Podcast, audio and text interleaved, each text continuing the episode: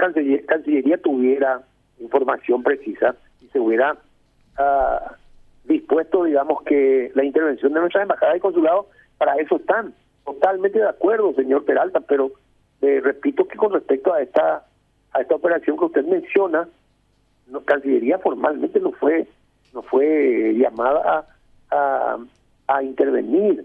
Le digo, nuestras embajadas han estado en los puertos puertos de transbordo, han hablado con las autoridades, han dilucidado las cuestiones, ¿verdad?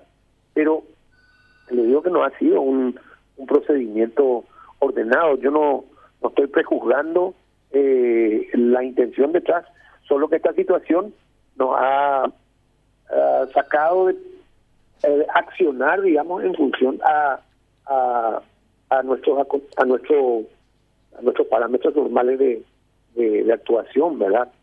De esta participación no tenemos no, tenemos conocimiento, esas fueron eh, acciones totalmente individuales de los eh, actores eh, empresariales, ¿verdad? No, no se ha buscado, repito, la intervención de Cancillería para que dé algún tipo de apoyo a estas a, esta operatoria. Le digo con toda sinceridad, señor.